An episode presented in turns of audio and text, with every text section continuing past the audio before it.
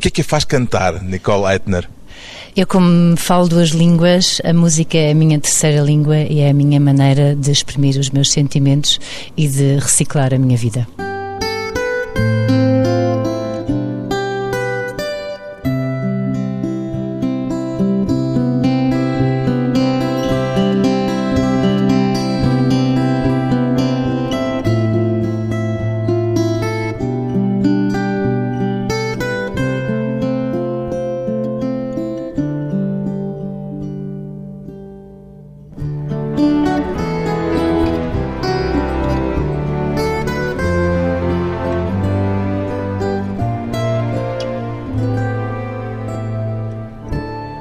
Nicole Eitner, 44 anos, cantora e compositora. O que é que se imagina a fazer, Nicole Eitner, se não pudesse fazer música por qualquer circunstância? Ui, se eu não pudesse fazer música, eu provavelmente... Pô-la numa situação difícil, É vá. muito difícil, porque a minha vida toda é música. Eu escrevo músicas a sonhar, eu canto o dia inteiro, eu comunico a, a cantar. O que é que se imagina a fazer de diferente que não música? De certeza que tinha que haver mais com a natureza. Vivia num sítio mais espiritual, tentava abraçar a natureza. Tem tendências New Age, Não tenho tendências nenhumas, eu gosto é de viver. Mas na natureza o que é que a fascina e o que é que encontra que não encontra na vida urbana, que evidentemente é aquela que tem? O que me fascina na natureza é principalmente a lentidão. E na vida urbana é tudo muito rápido. Eu falo rápido, eu corro, eu saio de casa a correr, eu ando de carro rápido. E a natureza, só pelo ritmo das ondas do mar, já me põe num estado de paz. E árvores que crescem lentamente. A lentidão da natureza fascina-me. E pássaros ou o que é que é isto que temos aqui à nossa volta? Amo tudo o que seja natural e que faça parte da minha vida. Eu moro perto do mar e às vezes também vêm gaivotas ter comigo e acho que é uma benção. Nunca quis ser outra coisa na vida para além de fazer música? Nunca. Eu comecei a tocar piano quando era muito pequenina, tinha um pianinho de criança com 3, 4 anos e aí os meus pais notaram que tudo o que eu ouvia no kindergarten, eu vinha para casa e cantava logo e tocava logo tudo e então... Portanto, foi a música que foi ao seu encontro, não foi a Nicole que foi à procura da música. Sim, foi a música que veio ao meu encontro e que me abraçou e que desde então é o meu melhor amigo. E foi a pop que lhe interessou desde sempre ou imaginou-se, em algum momento, a percorrer outros territórios musicais? Pop, no fundo, são canções. Eu gosto de música intensa. Música intensa, nos anos 80 era heavy metal, nos anos 90 era E grunge. andou por aí também? Não andei no heavy metal, mas gostei imenso. Ia a concertos de rock, hard rock e heavy Fazia metal. headbanging e, E tudo? fazia headbanging e tudo. Hoje em dia já não faço. E nos anos 90, o grunge, as coisas com graves, homens a cantar. Eu sempre gostei de coisas intensas e que mexessem comigo. Como é que reage quando hoje ainda a identificam como a menina do cor dos delfins? Eu fico com este sorriso que aqui na rádio não se vê, porque assim, os Delfins, o Miguel Ângelo, o Fernando Cunha e aquela malta toda, eu cresci com eles. Eles eram Na Baía de vizinhos. Cascais? Sim, eu sou alemã de Cascais. E eles eram meus vizinhos e, e tornámos amigos antes da música. Mas eu vi isto escrito ainda há poucos Eu dias também num vi. título de um jornal. Eu também vi. E a primeira reação foi: umf, não quero isto. Então, mas eu faço o meu percurso sozinha. Então, a Com... primeira coisa foi aborrecimento. Não foi bem aborrecimento, foi começar a pensar: será que isto faz sentido? Claro que Colou-se-lhe à pele.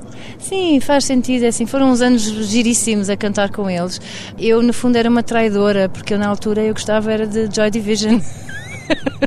E cantava as canções pop eh, Sim. dos delfins. Porque eu, eu gosto de cantar e era essa sempre a minha resposta. Eu adoro cantar e às tantas, passado tantos anos, estas músicas cantadas e tocadas em conjunto tornam-se nossas. Sejam elas pop, sejam elas, seja o que for. Já está por si a cantarolar eh, a Baía de Cascais? A Baía de Cascais, não. Mas há uma canção do disco 7 que eu gosto de ouvir imenso, que é o Hoje. Que Como é que é? Houve um disco que ninguém ouviu. É o que eu gosto mais. Acontece. Pois bem, daqui a pouco vamos perceber que história pessoal se esconde por trás deste nome pouco português, Nicole Eitner, o nome desta cantora que agora lança o terceiro disco em nome próprio. Porquê que chamou ao disco Fade to Shade, Nicole Eitner? Eu gosto de eu gosto das cores da natureza, mas eu adoro. Parece uma indicação para os técnicos de luzes. Não, não é bem isso. O Carlos disse no início a minha idade.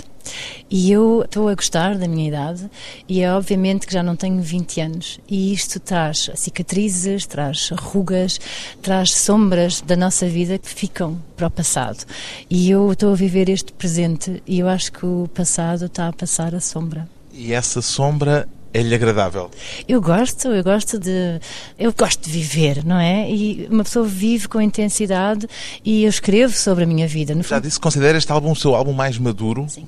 Que maturidade é essa que está refletida neste disco? Reciclei a minha vida numa espécie de um diário musical sem factos sem factos, quer dizer que não estão lá, exato, não estão lá circunstâncias concretas, mas no fundo está lá o espírito daquilo que foi vivendo ao longo destes está. anos. E isto é a minha maneira de, no fundo, autopsicoterapia. Faz psicoterapia? Alguma vez fez? Não, eu só fiz reiki, mas eu, eu gosto de repensar aquilo que se diz e que se fez e de tentar aprender com isso. E as canções servem para isso também? Claro, claro. E servem para isso quando está a compô-las ou depois também quando as canta em público e quando as recria? Servem principalmente quando as estou a compor naquele momento sai-me da alma, porque eu não me sento ao piano a dizer vou escrever uma música, eu sento-me ao piano e sai. O que é para si um dia vitorioso, Nicole Leitner? Um dia vitorioso. Eu agora penso logo na minha filha e penso em música, penso em sol e penso em estar saudável. E pensou nisso tudo quando escreveu Winning Day? Winning Day foi uma música que eu escrevi num dia não. Então, eu, eu estava, eu há um estava, paradoxo aí. Eu acordei com uma nuvem preta colada à minha cabeça e pensei, ok, isto não é o meu dia e às vezes uma pessoa fica no mood, assim, não, nada corre bem ou parece que não queremos que corra bem só para estar naquela disposição preta e negra que eu no fundo Joy adoro. Adoro. Eu adoro a, a melancolia que não é uma tristeza. As pessoas dizem muitas vezes que eu escrevo músicas tristes. Eu gosto de intensidade melancólica, de sons. E então nesse dia sentei-me ao piano e pensei assim, ok, então vou escrever uma música. Para contrariar este estado de espírito. Sim, porque eu naquele momento não me estava a sentir bem. Então escrevi o Winning Day e lembro-me perfeitamente da autossugestão de dizer Today is my day. E uma pessoa parece que de repente está a viver aquilo e depois de ter escrito a música, that was my day. my winning day. Alterou-lhe o estado de espírito desse completamente, dia? Completamente. E altera-lhe o estado de espírito no momento em que a toca em público? Eu, quando lancei agora o meu álbum e quando cantei Today is my winning day, emocionei-me violentamente porque it was my winning day. Eu senti mesmo que era uma vencedora porque consegui fazer um trabalho de que me orgulho de cima a baixo, de esquerda à direita e na diagonal, porque adoro o que nós fizemos, gosto da escolha dos músicos excelentes que trabalharam comigo e tenho orgulho nisto e sim, e, e gosto. Os Citizens. Sim.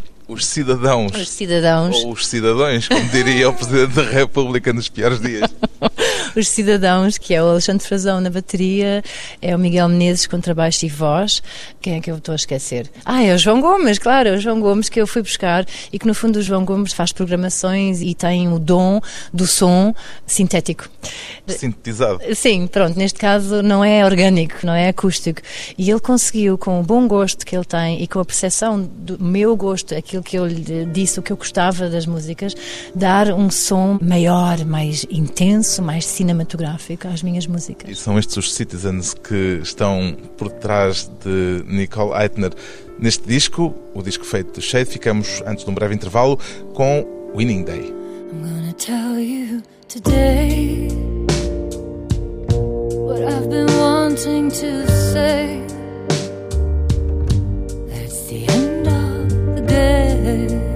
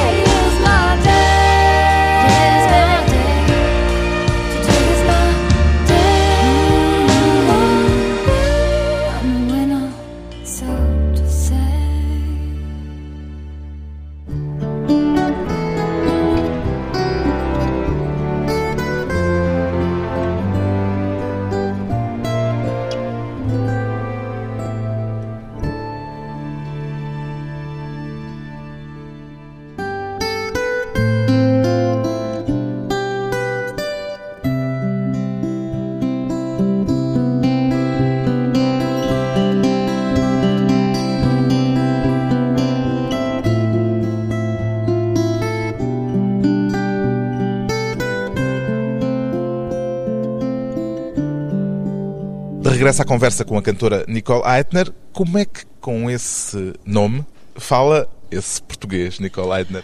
A minha mãe é portuguesa. Eu, a Nicole é luso-germânica. Eu sou luso-germânica, sim, isso mesmo. Mesmo no papel? Não, no papel sou só alemã. Não me deram nacionalidade portuguesa ainda. Mas não. Mas tentou? Eu estou a tentar neste momento, mas é uma burocracia horrível. Pronto, mas eu daqui a meio ano serei portuguesa, mesmo, no papel. Quer muito ser portuguesa? Quero. Quero porque. É que há muitos portugueses a querem não ser portugueses. eu sei, mas eu gosto de ser do contra. eu nasci na Alemanha, na Floresta Negra, numa cidade chamada Lar. Eu digo sempre que nasci em Lá Menor. E o meu pai é alemão, e daí o Eitner. E na Alemanha as pessoas ou têm vários nomes próprios e depois um apelido. Neste caso, omitiram os nomes próprios, por isso, quando me dizem dê-me o seu primeiro e último nome, eles dizem: olha, não há mais, é, só Nicole. É só Nicole Eitner. É, não há mais. Mas eu vivo em Portugal. Eu sinto Com que idade é que veio para Portugal? Com seis meses. Então não tem memória de ter vivido na Alemanha? Não, eu só tenho memória de ter vivido na Alemanha depois do 12 porque eu andei na escola alemã em Lisboa e depois a seguir ao 12 nós tínhamos que ir para a Alemanha estudar para sermos alguém. Como é óbvio, como já tínhamos as bases todas, agora vai para lá e vê lá se tornas alguém. E eu tornei-me mais ou menos alguém, mas passado nove anos, quase 10 anos, eu resolvi não, eu vou é tornar-me alguém em casa, quero voltar para casa, o meu mar, o meu povo, isto é a minha gente. Eu sou portuguesa, no fundo. E voltou para Cascais? Voltei para Cascais e quase para a mesma rua. o que é que ainda há de alemão em si, apesar de tudo? Há muita coisa alemã, porque, como eu já disse, eu estudei no colégio alemão e li, quer dizer, eu dei matemática, geografia, física, tudo em alemão. Quer dizer, hoje em dia, quando quero dizer uma coisa mais específica, vou recorrer à gaveta alemã, que depois tento traduzir e sai as maiores das parvoices. E depois depois fui para a Alemanha estudar e estudei comunicação e, e, marketing e estudei pedagogia da música, tudo em alemão. Que depois tem termos em inglês, mas de resto o português saiu fora. Portanto, a sua língua afetiva é o português é e a sua língua de formação racional, racional é a alemã. É isso mesmo, mas eu, eu sonho em alemão, eu conto em alemão, eu ralho em alemão. Um, o que é que faz em português? Eu amo em português, a minha alma é portuguesa. E Há conflito entre essas duas vertentes, a germânica e a tuga? Dentro de mim, não, mas para fora, muitas vezes, porque eu adoro pontualidade e gosto de ser muito breve e muito verdadeira. E muitas vezes em Portugal usam muitas flores e muitas cores e muita coisa à volta que eu depois fico muito impaciente. Portanto, perde-se um bocadinho nesse lirismo português que não, não lhe agrada gosto. especialmente. Eu gosto, mas para trabalhar às vezes é complicado. Lembro-me de já ter eh, ouvido dizer que se sentiu em casa ao ver o top das músicas mais vendidas Sim. em Portugal. Sim. Em que altura é que aconteceu isso? Isso foi nos anos 80. Como é que se foi lembrar disso? foi nos anos 80 quando o Song to the Siren do This Mortal Coil teve semanas e semanas no top português e eu só pensei. Pareceu-lhe uma raridade? Uma impossibilidade na Alemanha era? Completamente impossível. Eu sempre adorei a ligação de Portugal e Inglaterra, da música britânica que vinha para Portugal e que parece havia aqui um, sei lá, um segredo entre Portugal e Inglaterra. E a Alemanha sempre foi muito virada para os Estados Unidos, com o Bruce Springsteen, aquelas coisas todas. E aqui eu via-se o underground e eu tinha tanto orgulho que esteja no top na televisão. Nós lá ouvimos desse Mortal Coil, vocês ouvem Bruce Springsteen. E dizia-lhes isso? Mais ou menos, sim, era para aí, eu tinha orgulho nisso. Quando chega à Alemanha, sente-se um pouco mais portuguesa? Sinto-me portuguesa, mas ao mesmo tempo eu às vezes noto tenho um bocadinho de sotaque a falar português e faltam-me os termos e eu na Alemanha percebo tudo. Por exemplo, eu leio sempre em alemão, tenho que começar a ler muito mais em português para aumentar aqui o meu vocabulário, para não parecer sempre aquela imigra. O que é que vem esta alemã?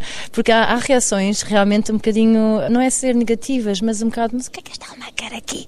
Dizem-lhe isso? Não, Ou já sentiu esse espírito? Já senti, já senti. Eu também sou um bocado alta e o alta é muitas vezes confundido com o altiva.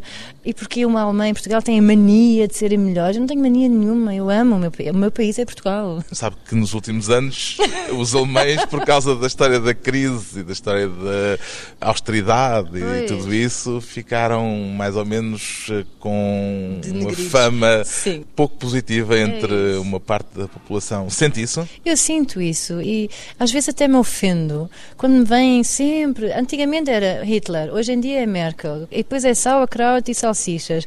Há sempre aqueles estereótipos tão parvos que me irritam porque não têm nada a ver comigo. É a mesma coisa, eu se calhar vou dizer agora, maior das alarvidades, é a mesma coisa que eu dizer que as mulheres portuguesas têm Tem todas buço. É isso mesmo, é que todas lavam escadas. Quer dizer, eu, eu não sei, eu, eu, eu ofende-me isso, ofende-me, sinceramente. Mas ainda sente que isso acontece. Sim, sinto. Mas hoje em dia também é assim. Eu acho que com a idade uma pessoa também ganha mais sentido de humor e às tantas há um sorriso valente. E... E tem discussões por causa dessas não. questões ou está a borrifar-se quando isso acontece? Não, estou mesmo a borrifar-me, realmente. Nem continuo a conversa, mudo de conversa. não faz sentido. O que é que é mais comum em si, o sentimento ou o orgulho, Nicole Leitner? é mais o sentimento. É mais o sentimento. Eu sinto, eu às vezes sinto demais. Por isso é que eu escrevo música. Pode-se sentir demais? Dói. Dói no coração. Às vezes fico com os sentimentos à flor da pele, parece que o mundo me afoga, que me abafa, é demais. E depois escreve músicas por causa disso? Sim. Sentiment and Pride teve a ver com isso? Não, Sentiment and Pride tem a ver com a ideia do primeiro date, quando homem e mulher ou alguém se encontra e tem muito orgulho naquilo que são e contam as melhores histórias das suas vidas e os homens guiam como um pró, guiar, eu sei guiar, sou muito bom, e as mulheres dizem, ai, eu rio imenso de tudo o que ele faz. E então achei isso tão ridículo a certo ponto, porque eu vi-me em situações dessas e achei, bem, isto é sentimento puro e orgulho de quem nós somos, mas num exagero brutal. Então achei que essas duas coisas estavam a fazer troça dos pobres coitados no primeiro date. Isso tem qualquer coisa de autobiográfico também, é? Tem. tem. Foi uma reciclagem de um date que não correu lá muito bem. e que a fez pensar que aquilo era um bom tema para uma canção. Achei que sim, achei que era tão infantil, o ser humano às vezes é tão infantil e pronto, eu gosto de escrever sobre temas urbanos normais do dia a dia das pessoas. Tornar menos banal aquilo que, olhado de um certo ponto de vista, é apenas comum e corriqueiro. É isso mesmo. É. E esta canção em particular foi escrita em algum estado de espírito especial, como aquela Winning Day, para contrariar foi. aquilo que era na altura um sentimento pessoal? Era, não, era mais uma retrospectiva de várias situações minhas e de amigas e amigos que eu resolvi observar, mesmo como um observador, e que cheguei à conclusão que era sempre a mesma, a mesma parvoíce. Porque é, que é sempre fazemos... a mesma canção. É, porque é que fazemos sempre o mesmo erro? Porque é que não somos naturais? Porque é que não vou para um date sem maquilhagem? Para a pessoa me ver. Por isso é que eu nessa música And then you look at me, eu digo And then you look at me and you don't see me. Porque eu estou a fazer de mim algo que não sou num date. E eu então optei por nunca mais fazer isso. Não vai com maquilhagem? Não. Meu último date não fui com maquilhagem. Ficamos então, antes de mais um curto intervalo, com Sentiment and Pride, Nicole Eitner e o disco feito do Shade. I collision, overdosed temptation, overdosed ambition. Instilling faith on a second date, running away from normality, overdose driving, overdose just in. Both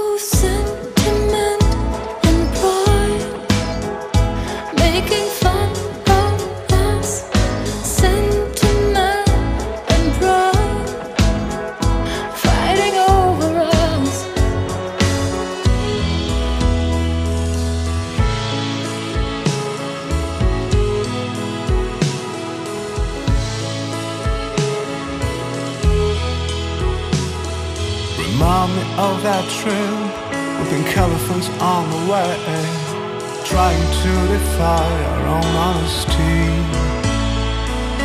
Trying thing with loud adventures, overdose descriptions, and overdose achievement. Both sentiment and pride,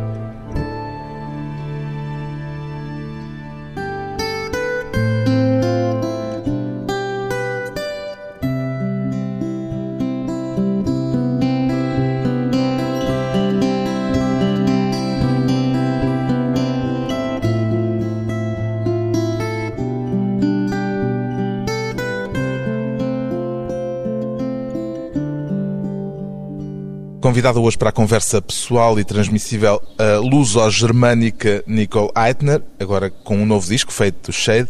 Porquê que canta em inglês, Nicole Eitner? Oh, há várias vertentes. Eu, como também sou professora de canto e ensino fonética e como se expressar com verdade, deparei muito rapidamente com a dificuldade de cantar em português, sendo bilingue, porque o português é tão rico e tem uma fonética tão difícil de usar num bom ritmo e tem muitas sílabas. Um, a dificuldade era cantar em português ou cantar... escrever canções em português? Era escrever canções em português, porque eu escrevo geralmente o texto que já vai para a música. Eu não gosto de rimas. Eu geralmente não vou pela rima e fazer uma quadra. Eu começo a escrever um texto corrido. E hoje em dia já escrevo antes em inglês. Antes de sentar ao piano, Sim. antes de começar a compor. Sim, isso mesmo. Eu tenho sempre um livrinho comigo e uma caneta. Eu ainda escrevo à mão e vou. Cartas também? Também, cartas à mão. Sim, tenho uma pessoa na Suíça onde escrevo sempre cartas. Sim. E eu gosto de escrever o que me vem à mente. E hoje em dia já me vem à mente em inglês. Em alemão nunca seria capaz de escrever. Não vou dizer nunca porque isso também não existe, mas se calhar um dia que quiseres fazer uma música mais rítmica por causa das consoantes. Todas as palavras acabam em consoantes e é muito difícil de cantar. Tanto português como alemão, para mim, sempre foram foneticamente difíceis. E o inglês tem alguma coisa a ver com o ambiente musical em que se formou, em que cresceu? Em Cascais, entre adolescentes que ouviam música Sim, em inglês? Completamente. Eu cresci a ouvir música em inglês e tanto que canto em inglês porque sinto-me em casa. Se for a ver bandas que eu gosto, às vezes perguntam-me assim, então uma banda portuguesa. E eu começo a pensar no fado, porque é o que eu gosto, mas em inglês é onde eu me sinto em casa, é onde eu vou. Mas nos Delfins cantava em português. Sim, mas parece que não sou eu. Hoje em dia, se eu for ouvir-me a cantar em português, não sei. Não... É uma personagem. É, acho, não, não sei. Como também não fui eu a escrever as músicas, e eu acho que o Miguel Ângelo tem o dom da palavra, ele escreve aquilo soa bem. Nunca houve conflito para cantar em português, mas eu para escrever em português devia ser mais portuguesa. O que é que era ser mais portuguesa? Ter a língua mais a língua portuguesa uh, mais, mais, desenferrujada. Mais, mais desenferrujada não, mas mais colada ao sentimento e ao meu cérebro. Como eu tenho tudo misturado, eu dou aulas em inglês, em alemão, em português, é uma mistura. Eu no fundo quase que me resumo ao inglês, porque para mim sou a melhor. Então, escreve em inglês, Depois senta-se ao piano. Sim. E esse piano, neste caso, é um piano com uma particularidade especial. Em que medida é que ele foi importante no processo de compor para este disco? Todas as músicas deste álbum foram compostas ao piano do Tilo Krassman. Eu sou muito amiga da Dina e da Cláudia, que são as filhas, e quando, infelizmente, o Tilo quis ir para outro sítio. É assim que diz normalmente em relação às pessoas que morrem? Eu não gosto de dizer que morreu, porque eu, eu sinto tanto, ele vive tanto na memória de tanta gente, e sou muito amiga da Dina e sinto o coração dela. Até me dói dizer que morreu. E aquele piano, eu conhecia aquele piano de ir à casa deles e toquei naquele piano quando era miúda e foram escritas tantas músicas naquele piano que quando ele faleceu a Dina veio ter comigo e disse assim: Olha, nós, como não sabemos bem o que fazer com o piano e tu crias no piano, nós achámos que fazia mais sentido tu teres o piano do nosso pai emprestado até um dia, sabe-se lá, não é? Uh, para continuares a criar neste piano, é o que faz sentido. E há aí também uma espécie de intercâmbio luso-germânico, uma vez mais? eu não sei, eu só sei que quando me sento, tanto eu como a minha filha que também se senta ao piano e começa a cantar, aquilo flui. O som do piano é tão bonito, é tão é mole, porque eu, eu sou muito romântica, eu gosto de música clássica romântica, Chopin e Schubert, e gosto de tocar num piano mole, mais feminino neste caso para mim, que não é muito tipo um Steinway que é para tocar um Bach e um pronto. E então como as minhas músicas também são mais, eu uso o termo mole porque as teclas estão usadas, estão moles, aquele piano parece que tem vida lá dentro dentro, tem uma sonoridade que eu amo aquela sonoridade. A Nicole teve educação musical clássica? Sim, sim, sim. Eu tive Piano. 12, 12 anos de ensino clássico, privado. Um... Alguma vez pensou ir por essa vertente ou a música popular chamou-a desde cedo e interessou-lhe mais?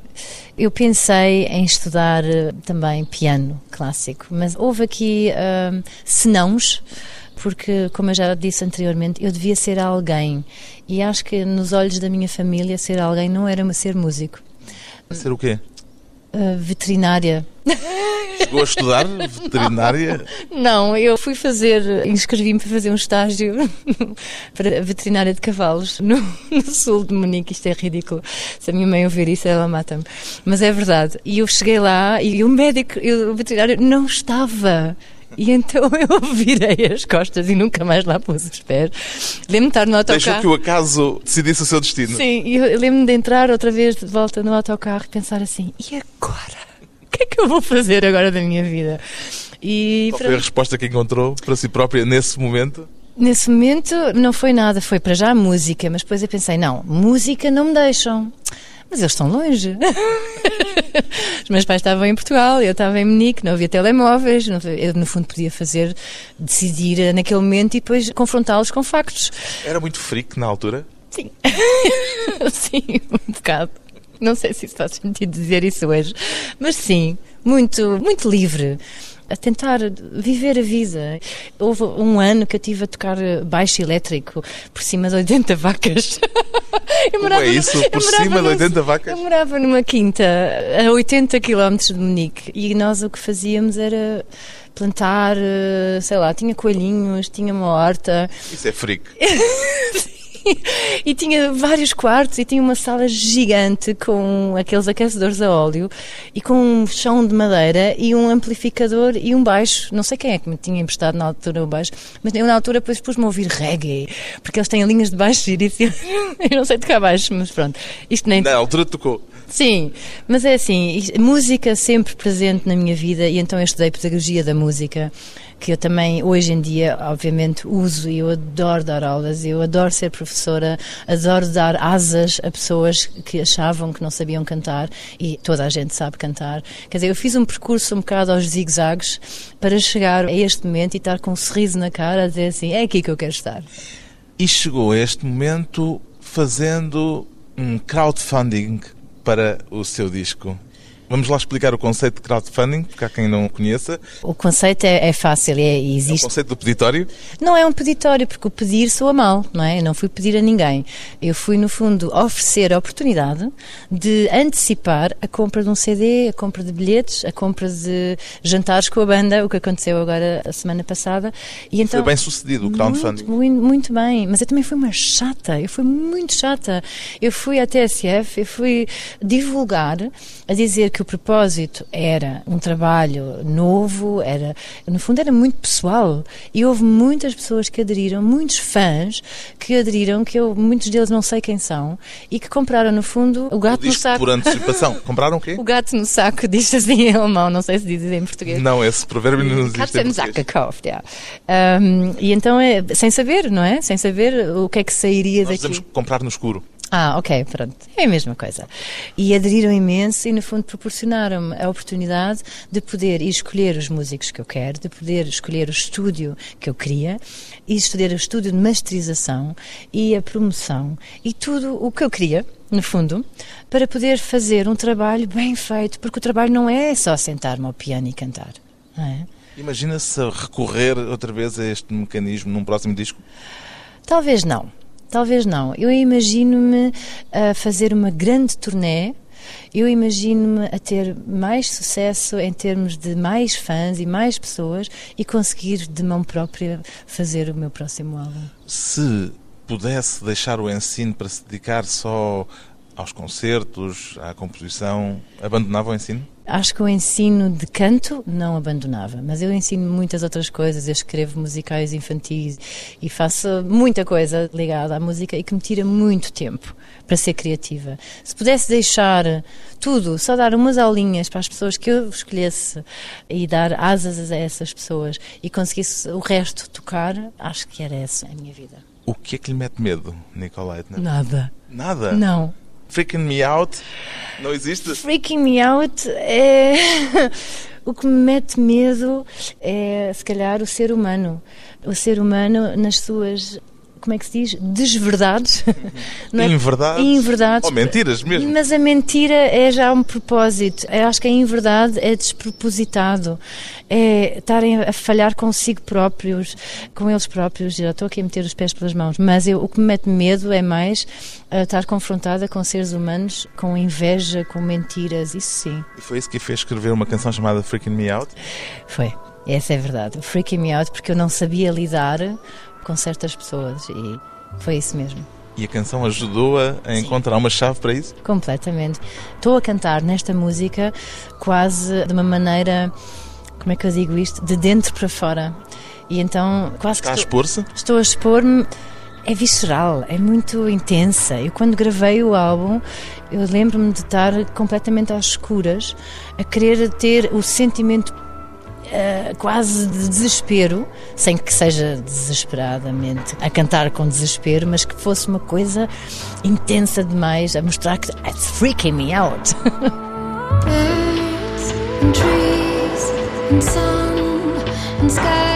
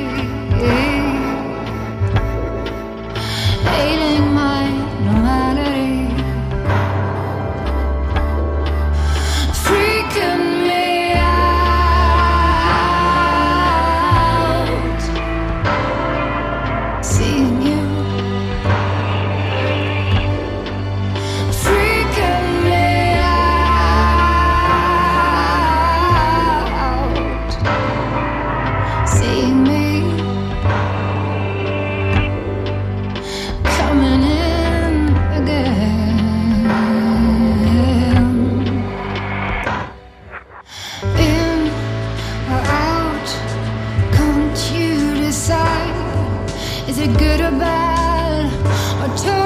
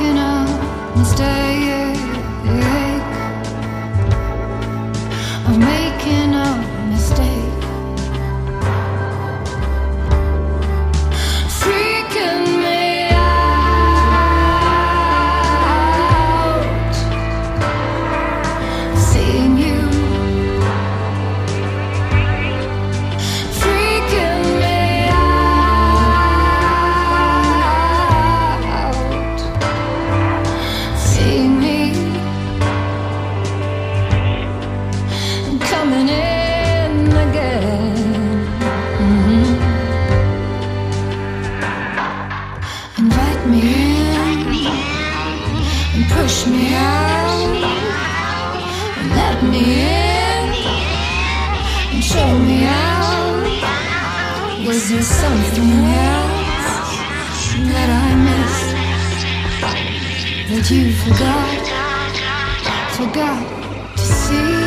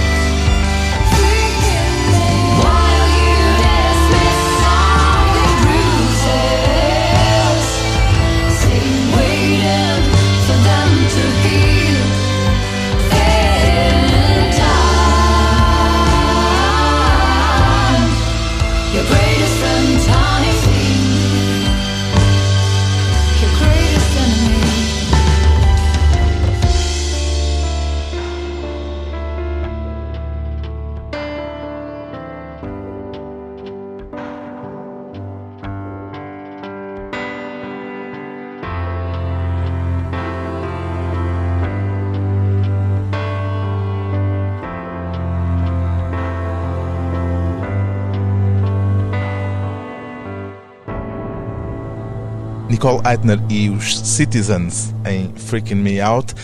A que lugar é que chama casa, Nicole Eitner? Ui, é dentro da música, é um sítio com umas cores.